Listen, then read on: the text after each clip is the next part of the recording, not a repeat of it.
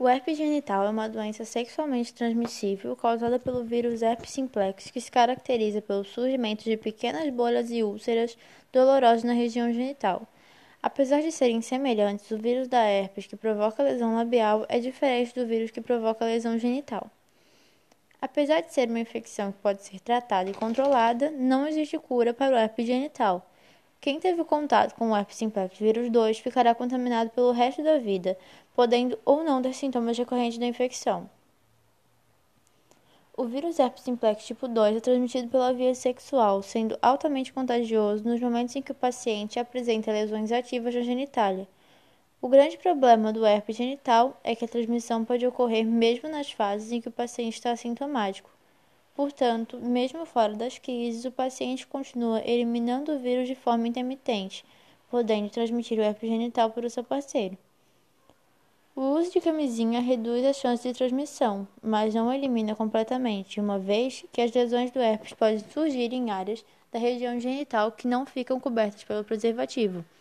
Por exemplo, uma lesão de herpes na bolsa escrotal continua exposta mesmo com o uso apropriado da camisinha. A maioria dos pacientes que se infecta com o vírus herpes simplex tipo 2 não desenvolve doença, permanecendo assintomáticos e sem ter conhecimento do contágio. Há estudos que sugerem que até 80% dos pacientes contaminados não desenvolvem sintomas. Nos pacientes que desenvolvem sintomas, o quadro clínico é dividido em duas situações: infecção primária e recorrência. A primeira vez que as lesões do herpes genital surgem após o doente ter sido infectado é chamado de infecção primária. Os sintomas do herpes genital tendem a se desenvolver dentro de 3 a 7 dias após a relação sexual responsável pela infecção, mas em alguns casos pode demorar até duas semanas. O principal sinal do herpes genital são pequenas bolhas agrupadas nos órgãos genitais. Normalmente, as bolhas surgem e logo em seguida se rompem formando úlceras. Na infecção primária, estas lesões tendem a ser muito dolorosas. Pode haver também comichão no local. Além da lesão típica do herpes, a infecção primária costuma vir acompanhada de outros sintomas, como febre, mal-estar e dores pelo corpo. As lesões da infecção primária do herpes genital costumam demorar em média 20 dias para desaparecer. Após a infecção primária, as lesões do herpes genital desaparecem, permanecendo silenciosas por vários meses.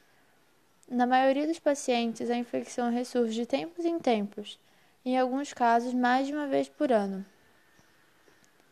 As lesões recorrentes tendem a ser menos dolorosas e duram cerca de 10 dias, metade do tempo da infecção primária. Não é comum haver outros sintomas, como mal-estar ou febre. Com o passar dos anos, as recorrências vão ficando mais fracas e menos frequentes. As recorrências do herpes genital costumam surgir após algum evento estressante para o organismo. Entre os mais comuns estão o esforço físico exagerado, estresse emocional, doença, cirurgia recente, exposição solar em excesso e imunossupressão. Em algumas mulheres, o período menstrual pode ser um gatilho. Todavia, há casos de recorrências em que não é possível identificar nenhum fator desencadeante. O herpes genital se comporta de forma semelhante nas mulheres grávidas e não grávidas. O grande problema do herpes genital na gravidez é o risco de transmissão para o bebê.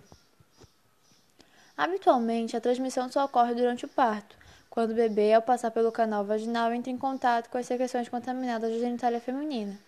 Mesmo quando a mãe encontra-se assintomática e sem lesões, há risco de transmissão. O maior risco ocorre quando a mulher se contamina perto da data do parto, ou seja, quando a infecção primária surge nas últimas semanas de gravidez.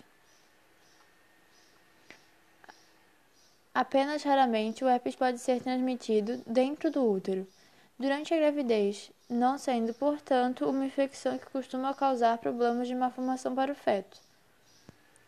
A cesariana diminui muito o risco de transmissão do herpes, sendo esta a forma mais indicada de parto nas mulheres sabidamente contaminadas.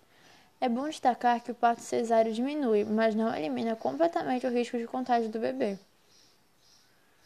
As lesões do herpes genitais são típicas e durante as crises são facilmente reconhecidas por médicos experientes. Se houver necessidade de confirmação laboratorial ou se a lesão não for muito típica, o médico pode colher amostras úlceras para a identificação do vírus. Embora não exista cura para o herpes genital, a infecção pode ser controlada com terapia antiviral. O tratamento com antivirais serve para acelerar a cura das lesões, aliviar os sintomas, impedir complicações e reduzir o risco de transmissão para os outros.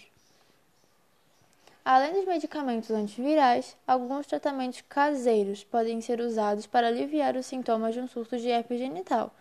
Banho assento com água fria pode diminuir temporariamente a dor das feridas, as mulheres que estão tendo dor para urinar podem sentir menos desconforto urinando durante o banho de assento ou em um chuveiro com água morna. Sabões e banhos de espuma devem ser evitados. Também é importante manter a área genital limpa e seca e evitar roupa inferior apertada. Cremes e pomadas geralmente não são recomendados.